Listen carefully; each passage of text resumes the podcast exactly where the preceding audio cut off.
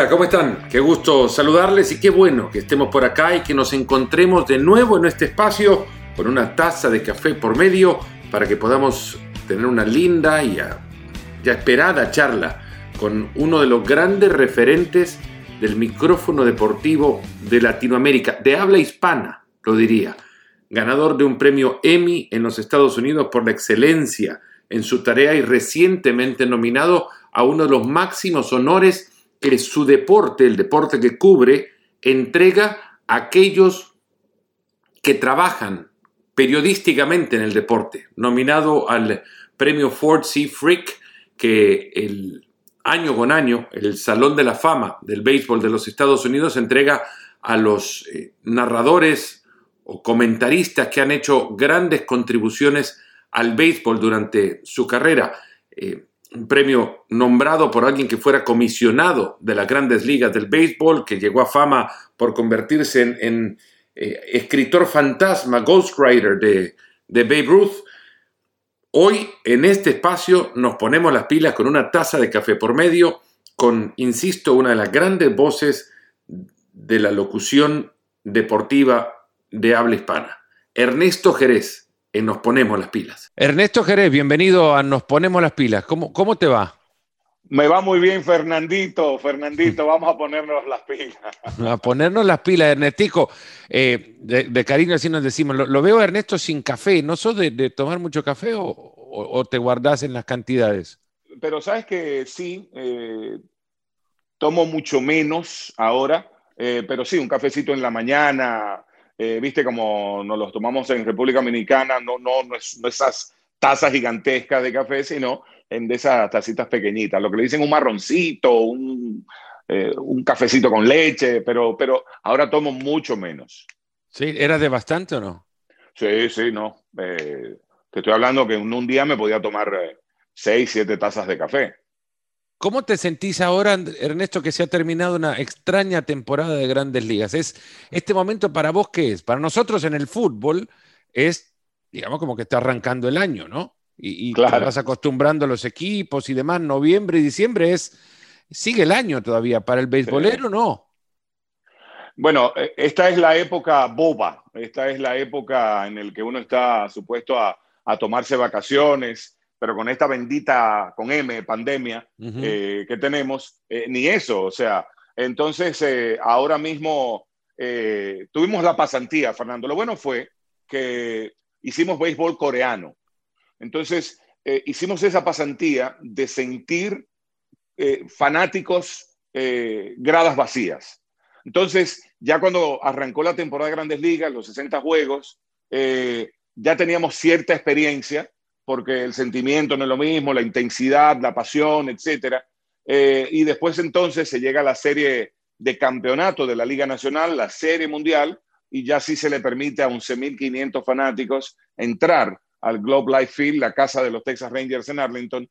Pero eh, eh, se siente raro, Fernando, porque si bien es cierto que los Dodgers se coronaron campeones, también es cierto cuando te pones a evaluar, cuando te pones a, mirar eh, todo lo que ha pasado, eh, como que queda un vacío. Y, yo pensaba que eso no iba a suceder, pero la realidad es que, quedó un vacío, o por lo menos a mí me quedó un vacío, eh, en cuanto a, al ánimo. O sea, viste, era una, en el fútbol se está más acostumbrado a jugar en plaza neutra cuando se lleva a cabo la Copa del Mundo, cuando se lleva a cabo una final de Champions, no necesariamente se juega en la casa de uno de esos equipos. Es más, la mayoría de las veces no se juega eh, en la casa de esos equipos. Entonces, jugar en una sede neutral, yo creo que eh, nos sirvió a nosotros para apreciar más lo que se llama la ventaja de localía. Ahí sí, o sea, allí sí se vio. Hiciste el básquet también, primera temporada completa de básquet que haces en, tu carrera? Así mismo es, porque, bueno, de hecho yo narré primero básquet que béisbol.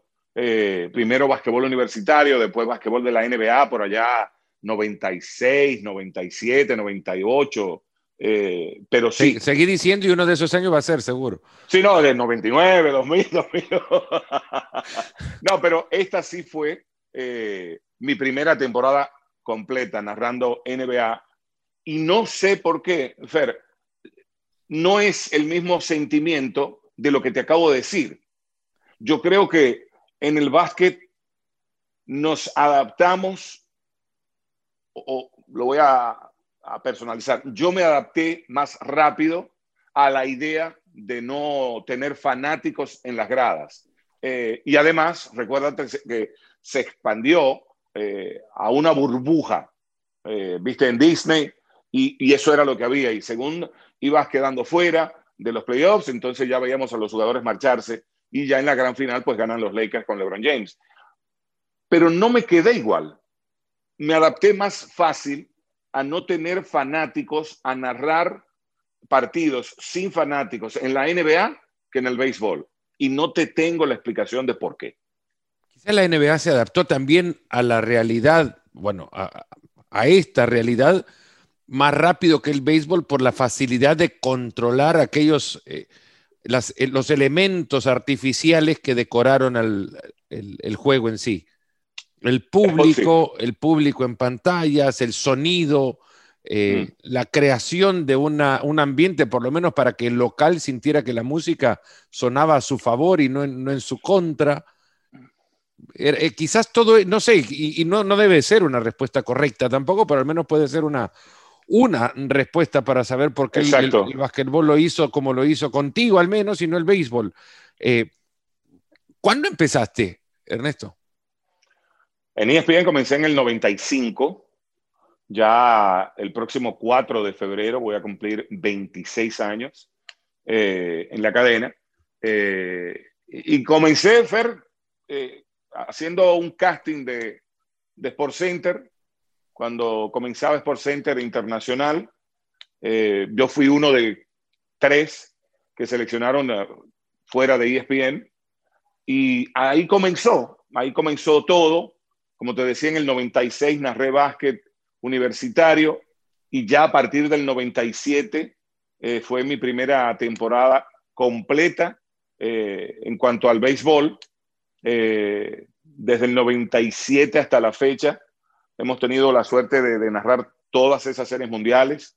A partir del 98, todos los Juegos de Estrellas, pasando por Liga Mexicana de Béisbol, pasando por la Liga Venezolana de Béisbol Profesional y también la Liga Invernal de la República Dominicana. Entonces, series del Caribe, solamente, solamente fallé una serie del Caribe que fue en Mexicali y fue por un tema de salud que me tuve que operar. ¿De dónde nace el, esto, la pregunta que creo más te hacen, ¿no? El, díganle que no a la pelota. Ah, mira, Fernando, en el 97, eh, Luis Alfredo Álvarez, venezolano, compañero nuestro, por años, eh, un domingo, un partido Yankees-Cleveland, eh, lo narramos. Pero el lunes, cuando llegamos a ESPN, Luis Alfredo y yo hacíamos Sport Center juntos.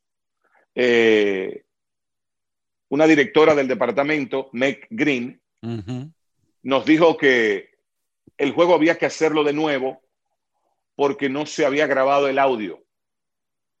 Y yo me pasé la tarde entera, ya tú sabes cómo, buen dominicano. protestando diciendo no, no, no, no. Luis Alfredo al lado mío, ¿eh? No, no, no, no, no, no, no, no puede ser, ¿cómo va a ser? No puede ser. No, no, no, no, no. Entonces, nada, igual hubo que hacerlo. Pero Luis Alfredo, tratando de salir de ese mal momento, porque teníamos todo, Fernando, teníamos la hoja de anotación, teníamos todo lo que había pasado en el juego, lo hicimos la noche anterior. Entonces, Luis Alfredo comenzó a adelantarse a las jugadas y decía, eh, cuidado que regularmente en el segundo inning, Manny Ramírez, en conteo de dos bolas y un strike, conecta doble por la izquierda. Y yo me quedo viéndolo y eh, una bola, un strike, una bola, dos bolas, un strike, doblete de Manny Ramírez por el left field. El mejor reporte del scout. Entonces, en la pausa, yo le decía a Luis Alfredo, la gente se va a dar cuenta que este juego lo estamos haciendo otra vez, que este juego ya lo hicimos. Y Luis Alfredo lo que me respondía a mí era, no, no, no, no, no, no, no, no, no, no, no, no. Entonces, nada, vino un cuadrangular de, él siguió, ¿eh? Vino un cuadrangular de alguien y yo dije para empatármela comencé a gritar como un loco. No, no, no, no, no, no, no, no, no, no, cuadrangular. Yo no tenía grito de cuadrangular. Y digo, oye, pero... ¿Cómo era, antes? ¿Cómo era antes? No, no, antes yo decía... Eh, eh, la verdad es que esa es buena pregunta. Yo me imagino, pues no me recuerdo.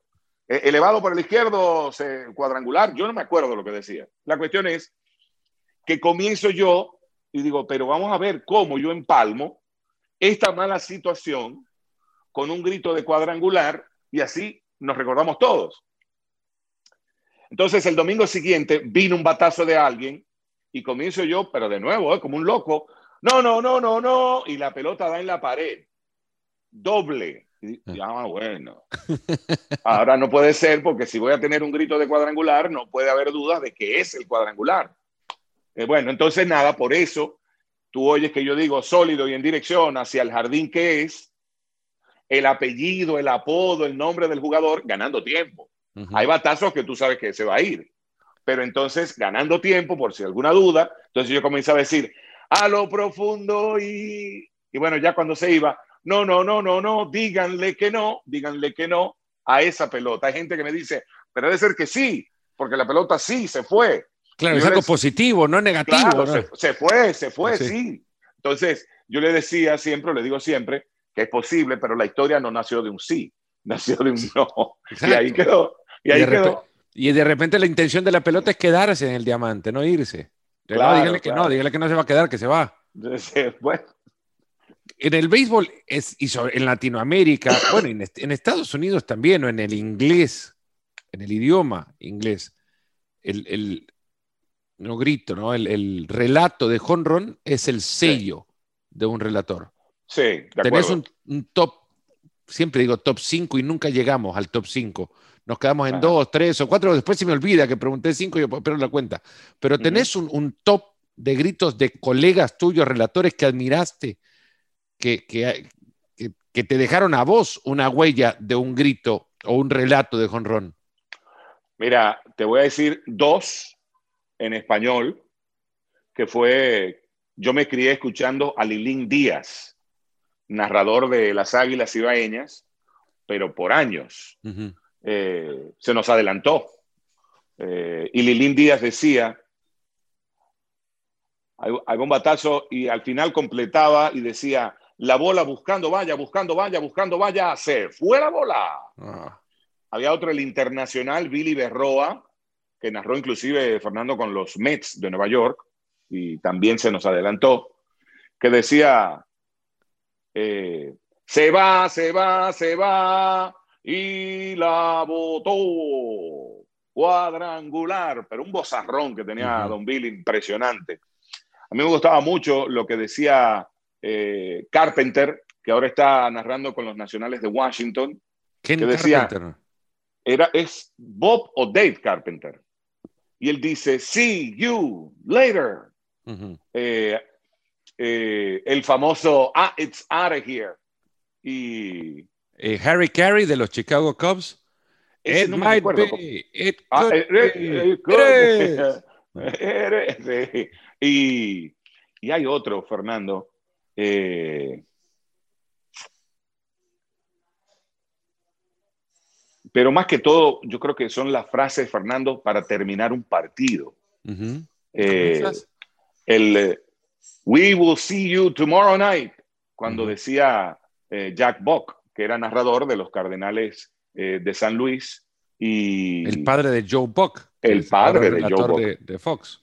Correcto. Y, y, y también decía, I can't believe what I just saw. En un cuadrangular, no sé si fue de Ozzy Smith, eh, porque Jack Buck también narraba a nivel nacional cuando llegaban los playoffs y, y, los Cardenales no estaban allí, por ejemplo, entonces ya él pasaba a cadena nacional. pero, pero habían ahí, o sea, el, cuadrangular aquel famoso de, de, Joe Carter contra Mitch Williams en la Serie Mundial del 1993, no, en el 94, recuérdate la huelga, pero en el 93 cuando repiten campeonato los azulejos, que le eh, la, narración dice, touch them all, Joe, you will never hit eh, another one more important than this, algo así. Y, pero pero eh, yo creo que más que todo eso es lo que, lo que uno eh, más recuerda, cuadrangulares que, que, que, marcaron un evento, un partido, eh, por, por, el momento cuando, cuando se conectó. Vince Scully con los Dodgers, ¿no? Imagínate, la catedral, o sea, eh, 60 ¿Es el mejor? Podemos definir eso cuando uno habla mejor, ¿no? del mejor, porque yo creo que cuando hablamos del mejor, pudiéramos decir que es porque es el que más me gusta. Uh -huh. Es como, eh, eh, ojo, yo creo que son estilos, un hombre que duró más de 60 años narrando béisbol con un solo equipo, eh, tiene que ser bueno obligado. Ahora, lo que sí, Fernando, era la información que tenía este señor a la hora de narrar. Yo recuerdo escucharlo en un partido, Phillies Dodgers, Phillies de Filadelfia, contra los Dodgers, y lo que ese señor dijo de Bob Abreu, ¿te acuerdas del venezolano, el come dulce? Uh -huh. Fernando, la información que dio de Bob Abreu, yo tuve que, yo, yo, yo tuve que buscar y decir, ¿y de dónde y cómo este señor eh, sacó toda esa información de Bob Abreu? Peloterazo, pero lo que dijo, o sea, eran cosas que ni yo, o sea, yo, yo no sabía. Eh, o sea, el equipo de producción que este señor tenía a su lado, más toda la información que él buscaba, eso sí lo hacía Fer el mejor, eso sí. El, eh, el relato del jonrón de Kirk Gibson, eh, de, de, algo así como lo imposible acaba de pasar. Lo, lo busco ahora, te lo leo. Uh -huh. In a year that has been so improbable, the impossible has happened. En un año en el que, que ha sido tan improbable, uh -huh. lo imposible acaba de suceder. Sí. Son cosas que se le ocurren en el momento, Ahí en el momento. A, una, a una mente brillante. Seguro. A una mente brillante, extremadamente educada y tremendamente preparada para, para la situación. Total. Jim Nance alguna vez llegó a hablar al canal, a, a, a nuestro canal, a ESPN, presentando un libro en el que hacía el recorrido de su, su último año eh, al lado de su padre. Su padre sufría de, de, de, Alzheimer y lo sí, llevó sí. en un recorrido hacia, hacia todo lo que él hacía para que su padre pudiera compartir con él antes de que la vida por esa terrible enfermedad se le fuera apagando de a poco. Y, y contaba Jim Nance que él, desde muy temprano en su carrera, escribía las frases que podía pronunciar en el momento que se diera una acción puntual que de tal dimensión que dijera, uh -huh. yo no puedo llegar ahí a improvisar, porque esa, eso podría llegar a pasar. No, eh, hay deportes que son más fáciles de predecir. Uh -huh, uh -huh. Él en, en, en, un momento, y, y, la frase la cuenta, o la o habla sobre esta práctica, cuando cuenta cómo cubrió el Masters de 1986 con eh, Jack Nicklaus, el, el oso, ¿no? Eh, remontando y con no sé cuántos años ya de edad, 46 años creo yo, eh, peleando de nuevo por otra chaqueta verde y, luchando, y él cubría el hoyo 16. Y dice, bueno, viene Jack Nicklaus hacia mí, ¿no? Viene Jack Nicklaus hacia él, y, y, y cuando llegue puede darse el caso que llegue con las condiciones suficientes como para remontar. ¿Qué diré? ¿no? Se prepara y lo escribe, ¿no? Y es cuando, cuando escribe The bear has come out of hibernation, ¿no? El oso salió de, de la hibernación. Eh, vos escribís la frase, yo te admito que sí, yo lo hago, yo, yo escribo porque primero que tengo mala memoria, entonces puede ocurrir algo hoy que digo, uh, esto puede sonar bien mañana, y lo escribo y lo anoto y lo tengo en, en mis notas al lado. Quizás nueve de diez nunca las dije, ¿no? Uh -huh. Pero las escribo. ¿Vos, ¿Vos lo haces?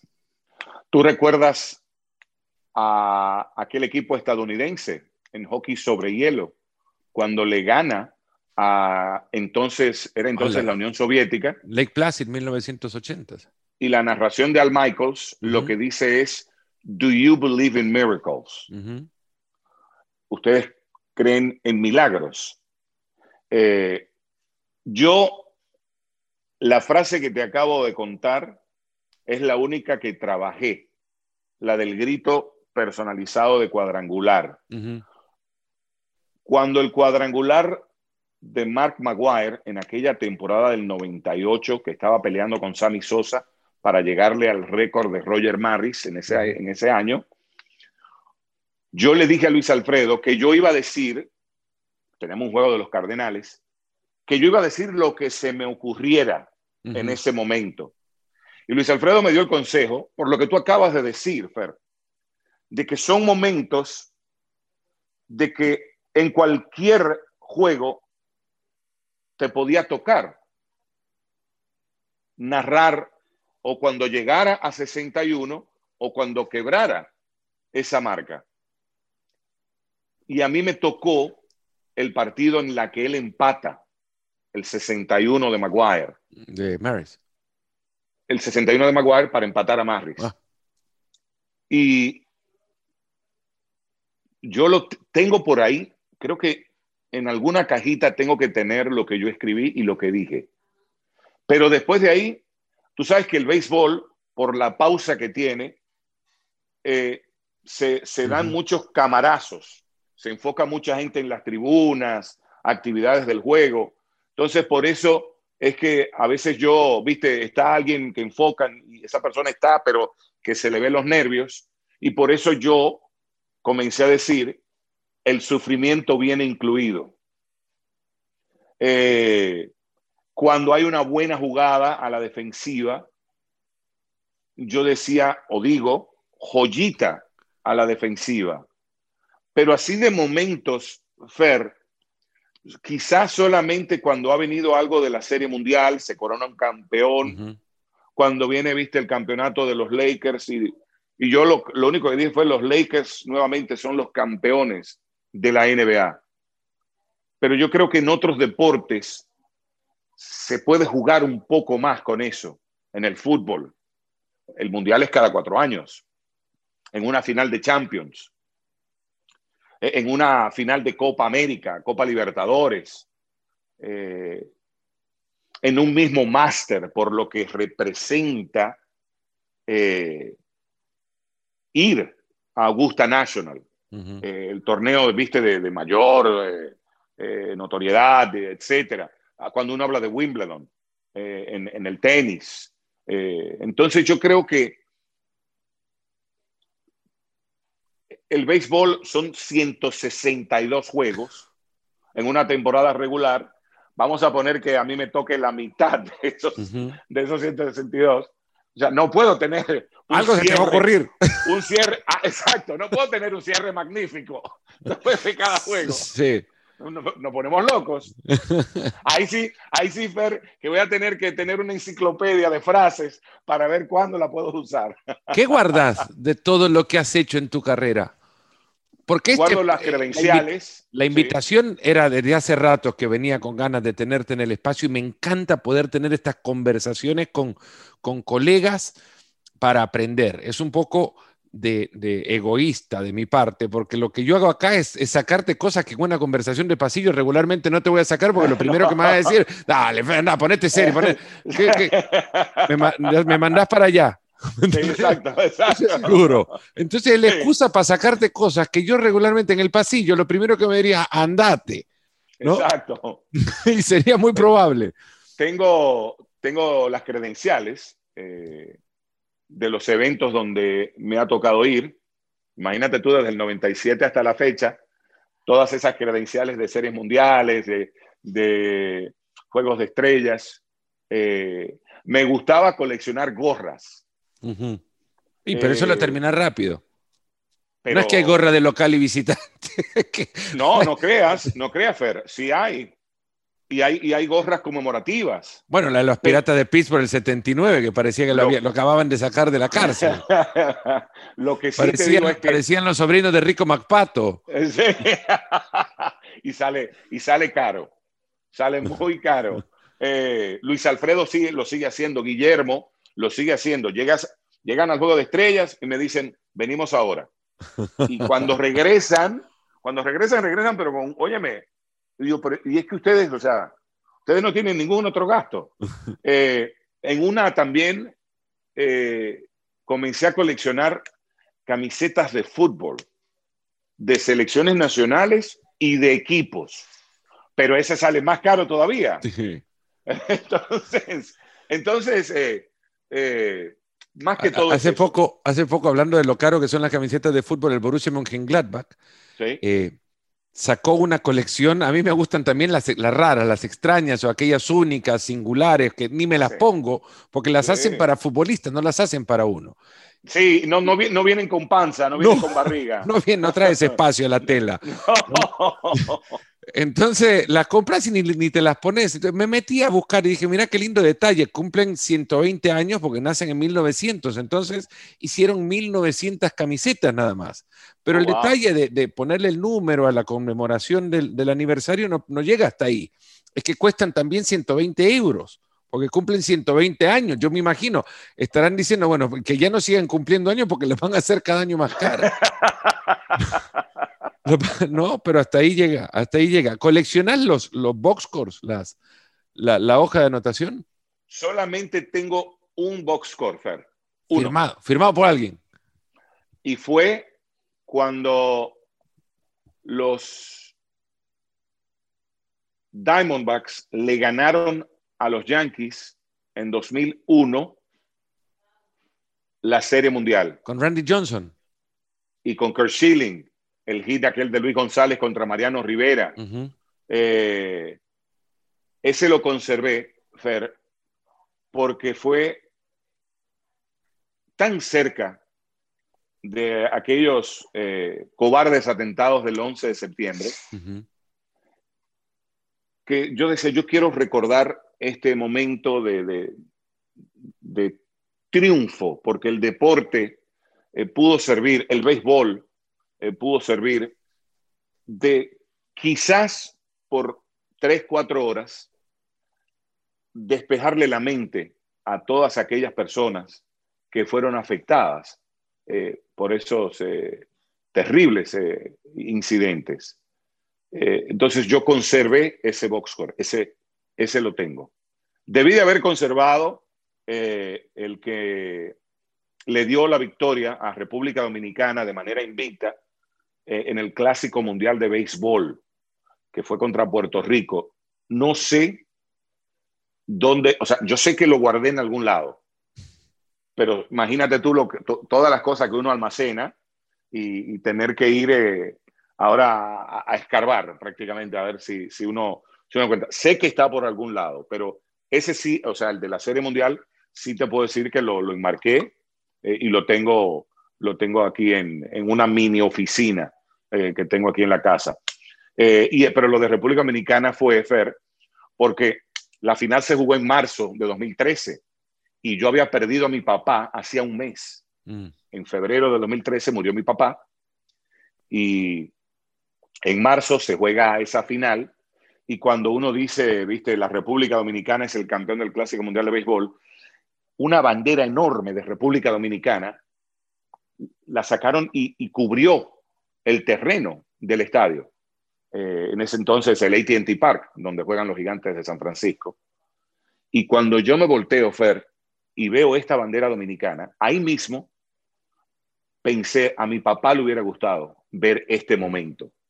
Te lo digo ahora mucho más calmado, y, te puedo hacer la historia, pero imagínate cuando veo esto, nos pusieron a cuadro y lo único que a mí me sale decirle a Osi, porque yo estoy mirando, me dicen, estás a cuadro, miro la cámara y le digo a Osi, ahora sí en lo personal, eh, qué momento de, ver a tu país eh, celebrar eh, este clásico mundial de béisbol. Y le digo, nos, cuando el director y el productor se dan cuenta de que ya yo estoy, pero es al borde de llorar, nos, nos quitan, no estamos más a cuadro, y yo le digo a Osi, hay veces que uno se queda sin palabras, y menos mal que Osi ahí me rescató, porque yo tuve que cerrar mi micrófono y digo, si tengo que volver a hablar, esto no, no, no es verdad que, que va a salir eh, de una manera eh, de una manera clara, concisa, sencilla, porque la mente la tenía, pero era a millón. ¿Qué, se imaginó tu padre que ibas a hacer vos en, tu carrera? Bueno, cuando yo le digo a mi papá a lo que me voy a dedicar, fue una llamada telefónica. Él estaba en Santiago, yo estaba eh, en Boston, y cuando le digo a lo que me voy a dedicar, tiró el teléfono. Dijo, Dulce, ven a oír, tu hijo ahora quiere ser artista. mi mamá vino al teléfono y, y, me dice mi mamá, ¿qué es lo que, artista, qué? ¿Vas a cantar merengue? ¿Qué, ¿Qué, es lo que vas a hacer?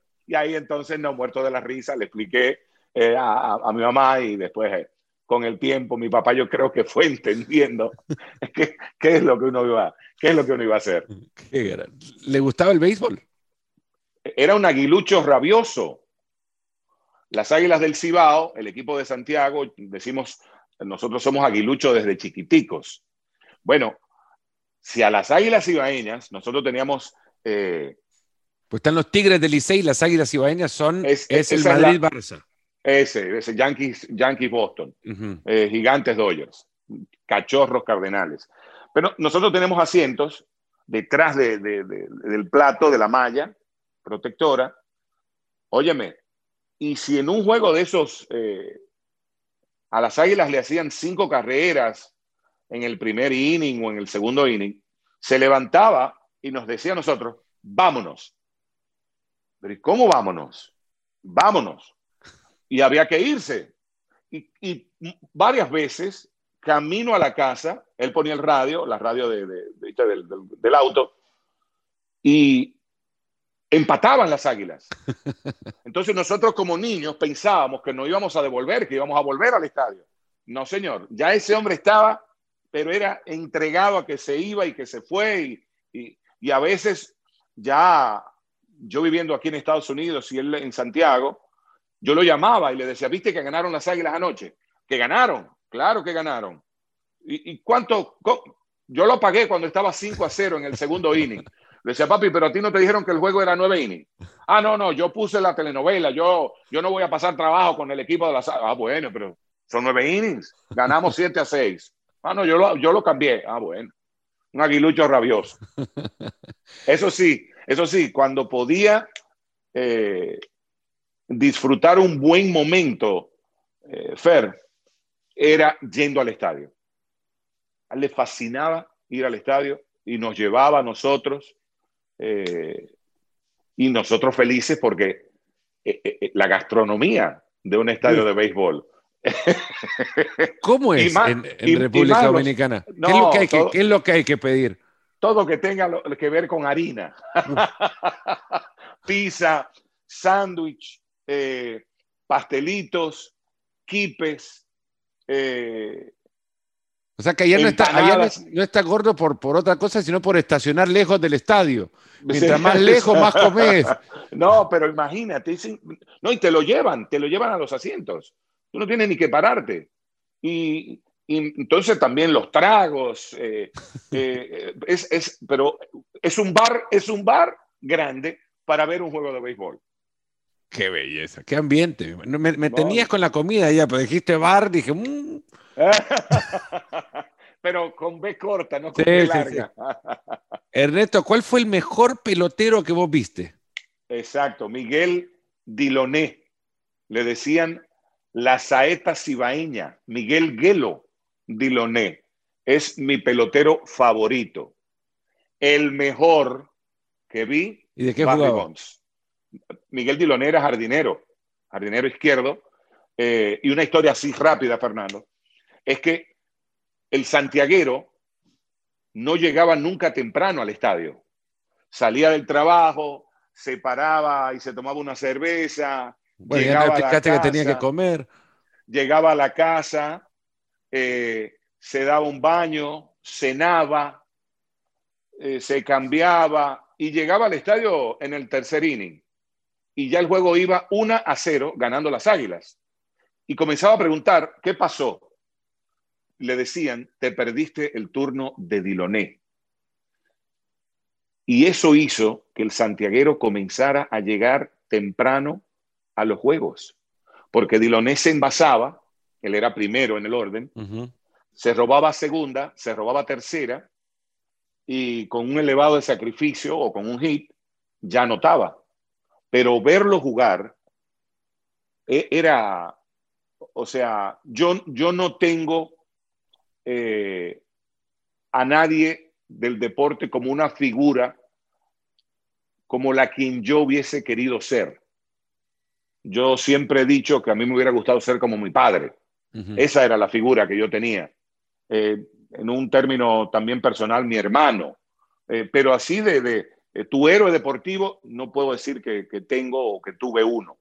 Pero sí la emoción de ver a, este pelotero, Miguel Diloné, eh, y, querer jugar de esa manera.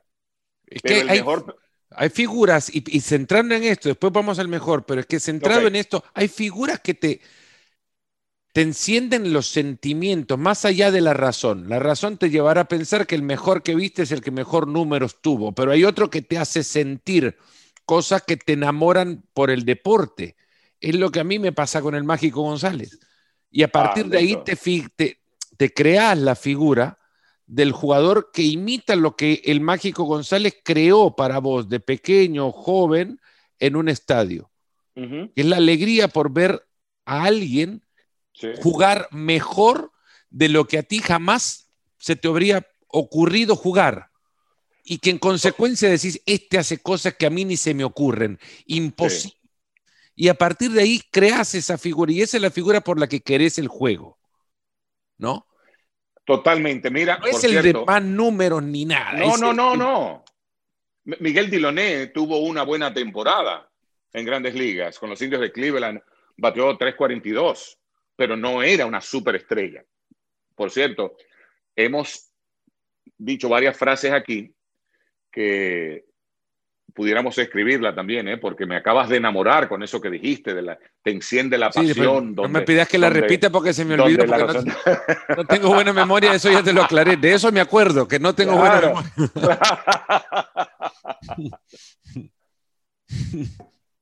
Ahora decime quién es el mejor que viste. Sí, no, el mejor Barry Bonds. Eh,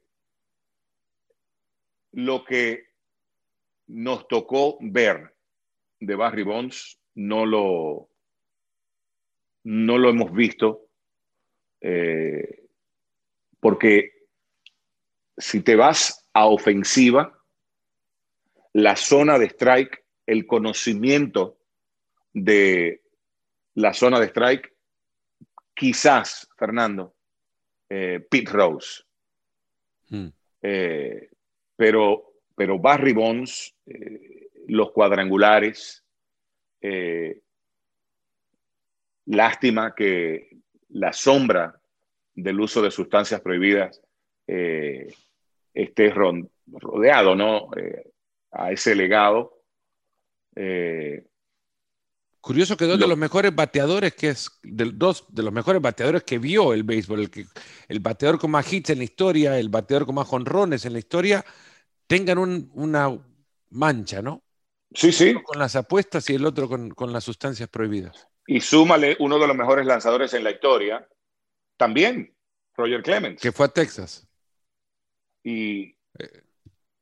Esa será la mancha que, fue a Texas, no digo yo porque fue a la universidad rival a la mía, nada más es un chiste. Ah, no, no, no, ese, ese, fue de, pero. Ese fue de los primeros que a mí me, me, impactó en tele. Nosotros en El Salvador veíamos regularmente, o yo al menos, veía regularmente la Serie Mundial porque era lo que se transmitía y quizás un partido de sábado o quizás un partido del domingo, si no jugaban los Yankees rara vez lo veía, pero empezó a entrar el cable y hubo un lunes a la noche que Roger Clemens, no recuerdo contra quién, y no recuerdo haber visto si el partido o el Sport Center de la noche, digo, 21 strike, eh, eh, ponches. 21 ponches, digo, y, ¿y este quién es? Y lo empezás a seguir con más frecuencia porque empecé a consumir más béisbol en ese momento, justo con Clemens. Que después Empató el récord con Kerry Wood, ¿no? Kerry Wood lo empata después.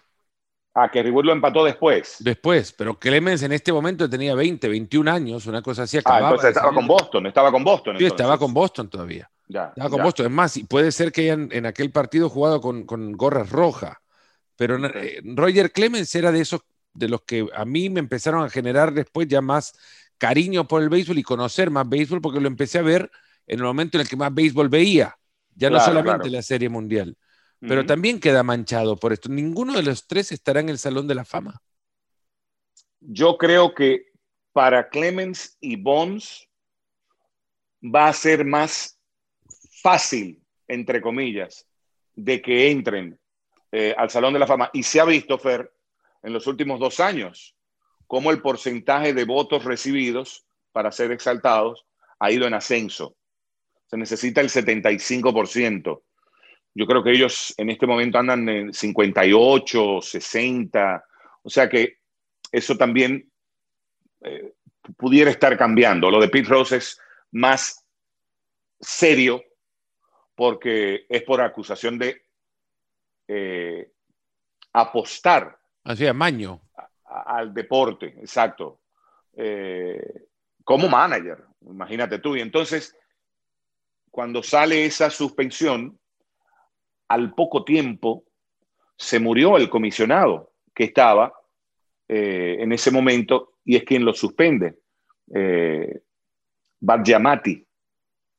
Y yo creo que también eso pesa o ha pesado para los próximos comisionados, eh, como cuidar esa imagen de no eh, ponerlo en la lista de elegible y faltarle a la memoria mm. del comisionado que le tocó tomar esa decisión.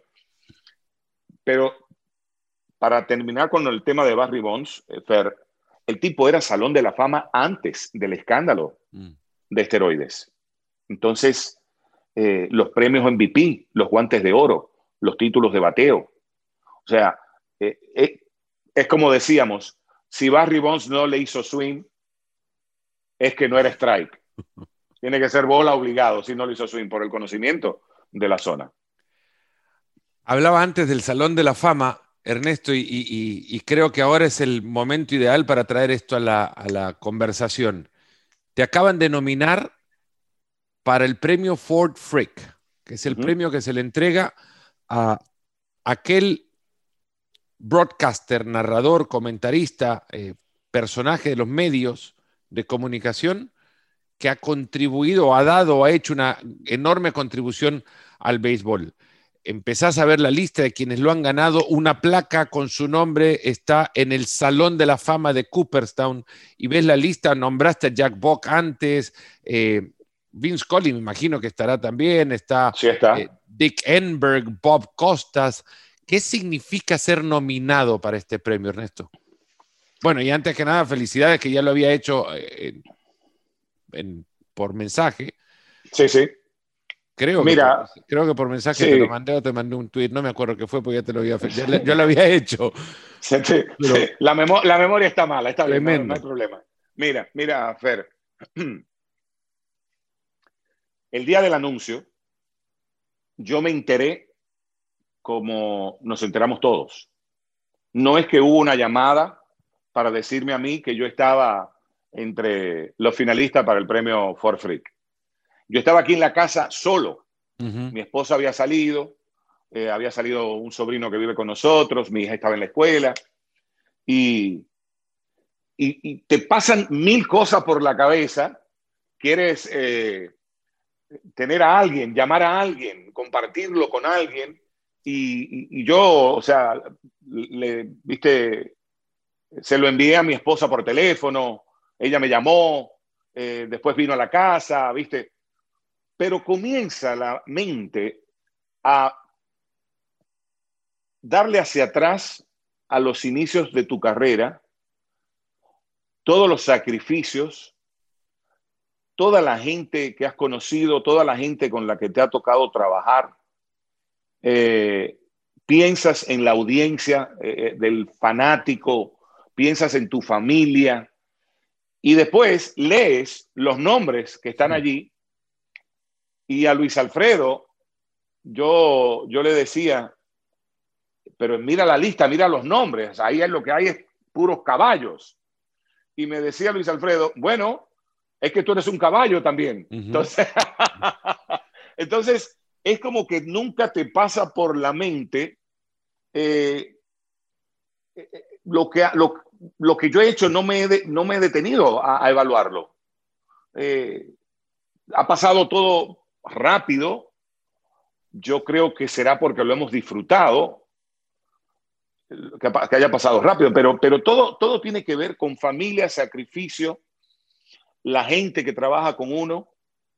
Eh, y, eh, eh, mira, que ahora mismo tampoco lo puedo decir hasta claramente, porque es como enmarcar tu carrera y después de tantos años verte en una lista tan especial. ¿Alguien se ha dado cuenta, pensaste?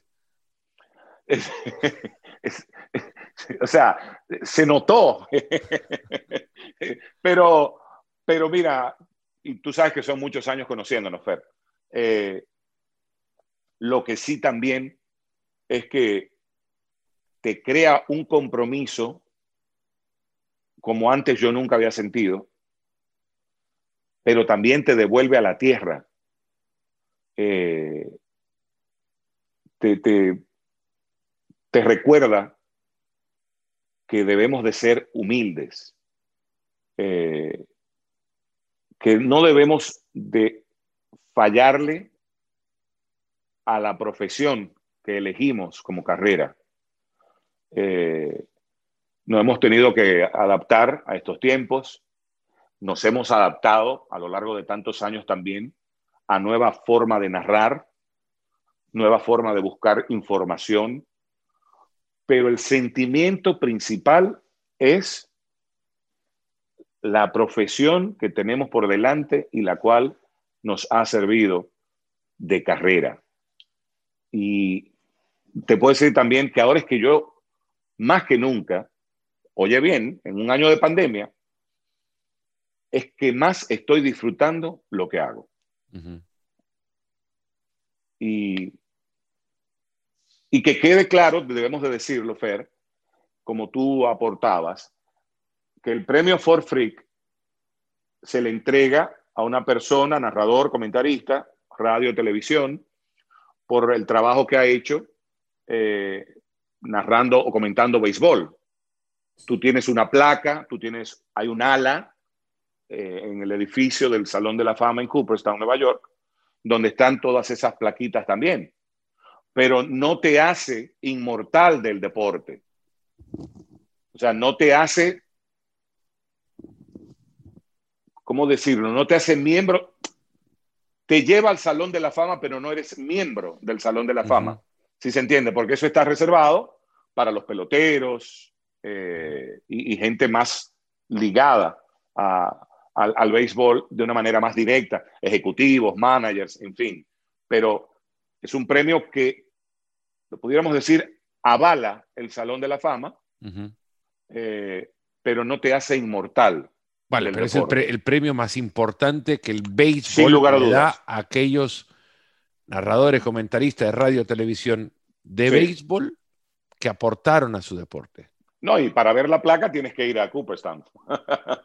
No, hay que ir. al Salón de la Fama, claro. Pero, pero esa es una salvedad que había que hacerla y como nota de información, For Freak fue presidente de la Liga Nacional, después fue comisionado de béisbol y siguió como escritor por muchos años eh, la carrera de Babe Ruth.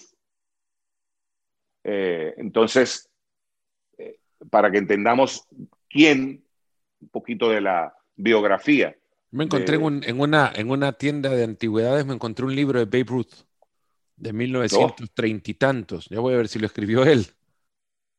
¿Pero un libro de qué? ¿De su carrera? Un libro de su carrera, sí, de la carrera de Babe Ruth. Una, será biografía de 1930 y pico de, la carrera de Babe Ruth. encontré ahí y sabes cómo soy, imagínate que me, me, da pena decirte que yo sí he guardado todos los partidos que he hecho en mi carrera. y digo, y bueno, como ya están, digo, no voy a parar. Entonces sigo guardando, guardando, guardando y ya tengo dos cajas con, con, con papeles ahí adentro. Me imagino con todos los libros. Pero, cómo debe de estar. Pero si esta conversación la teníamos hace 20 años, seguro no lo habría hecho, porque si vos, que sos referencia personal, no lo guardas, digo, entonces tampoco lo tengo que guardar yo. Yo, yo, más que todo, Fernando, yo creo que uno, uno también se vuelve a Aragán, porque ahora, Fernando, cualquier juego que yo quiera buscar un box score, vas y, te metes en, baseballreference.com y ahí está. O sea, yo no, no, sé, o sea, no, no, nunca me dio por, viste, eh, ¿qué anotas tú? Las tarjetas amarillas. Todo, la roja, la eh, amarilla, el minuto del gol, los cambios, eh, el árbitro. Imagínate. Y, si con colores, ¿no? Sí, si es algún partido, eso se lo aprendí a uno de mis maestros en El Salvador, Mauricio Sada de Torres, que, escribía muy bien cada una de sus fichas y demás, porque entonces no había Google, no había manera de buscar. Que si, necesitaba buscar tenía que ir a su casa a pedir uno de sus libros y uno de sus cuadernos para revisar algún registro. Pero nada, lo empecé a guardar, a guardar, a guardar y ahí, nada, ahí están todos. Creo que no me faltó uno, hasta ahora no, no me ha faltado uno y si me falta lo completo, si lo pierdo, lo hago de nuevo para para que no me falte ese partido en el registro. ¿Con qué tiempo? No tardas mucho en poner 11 nombres de un lado, 11 nombres del otro, el del árbitro, el del estadio, la fecha, los equipos y el minuto de los gol. Eso ya está. Ah, eso, eso es lo único. Eso es todo, eso es todo. No hago una crónica del partido a mano ni nada de eso. No, no, te digo, te digo, porque imagínate en un box score de, de, béisbol, cuando hay bateador emergente, cuando hay cambio de lanzador, cuando hubo una jugada, Guillermo Celis tiene que tener más de 2.000 box score de juegos que él ha hecho. Imagínate. Y si pasa algo, si pasa algo, él le da la vuelta, pone una reseña de lo que pasó. Eh, Viste, se le fue, se marca como strike, pero fue wild pitch y el tipo está en primera. Hay que marcarlo. poder regresar a eso?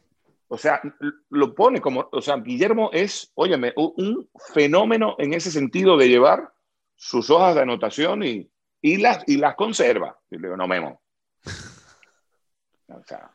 esta es para conservarle esta charla. Ernesto, gracias de verdad. Gracias por el tiempo, gracias por la amistad, gracias porque cuando yo llegué a este canal, vos fuiste de las primeras personas que me fue dando eh, consejos en el camino, por lo menos por qué puerta entrar y, a qué puerta no llegar o por qué puerta no pasar y eso, eso te lo agradezco siempre. Sos una referencia, creo, para quien se dedica a esta profesión y esta mención que han hecho ahora de colocarte entre los nominados para un premio tan especial del deporte que vos cubrís, créeme que nos hace sentir muy orgullosos de conocerte, de tenerte como compañero, como amigo, pero sobre todo te lo mereces. Eso y un poco más, que ya sería tener la placa ahí en Cooperstown. Un gran abrazo, de verdad. Gracias a ti, Fernando. De verdad han sido muchos años, siempre con el mismo cariño de siempre. Eh, en algún momento te nos fuiste a Argentina, después te nos fuiste a México y eventualmente ya sí eh, en Estados Unidos. Eh, un fuerte abrazo y la verdad es que con estas charlas también quiero que sepas que, que, uno aprende mucho también. Yo disfruto estos momentos porque, como tú decías, pasa todo tan rápido que no siempre eh, tenemos eh, esa oportunidad de, detenernos y, conversar, pero eh, yo digo que se puede poner en pausa y después darle a play de nuevo, porque esa amistad siempre, siempre va a estar allí. Y la vamos a tener esta charla otra vez. Muchas gracias. Ernesto Jerez nos ha acompañado y nos ponemos las pilas. Ya saben, comuníquense con nosotros por todas las vías posibles. Instagram, Twitter, Facebook, envíen sus comentarios, sugerencias sobre quienes creen deben aparecer en el espacio, en este espacio, en este podcast, sugerencias de temas, de conversaciones que podemos tener. Ustedes al final son los dueños de su tiempo y lo que quiero es que su tiempo sea bien aprovechado escuchando este espacio. Les mando un gran abrazo, nos ponemos las pilas, hasta el próximo episodio.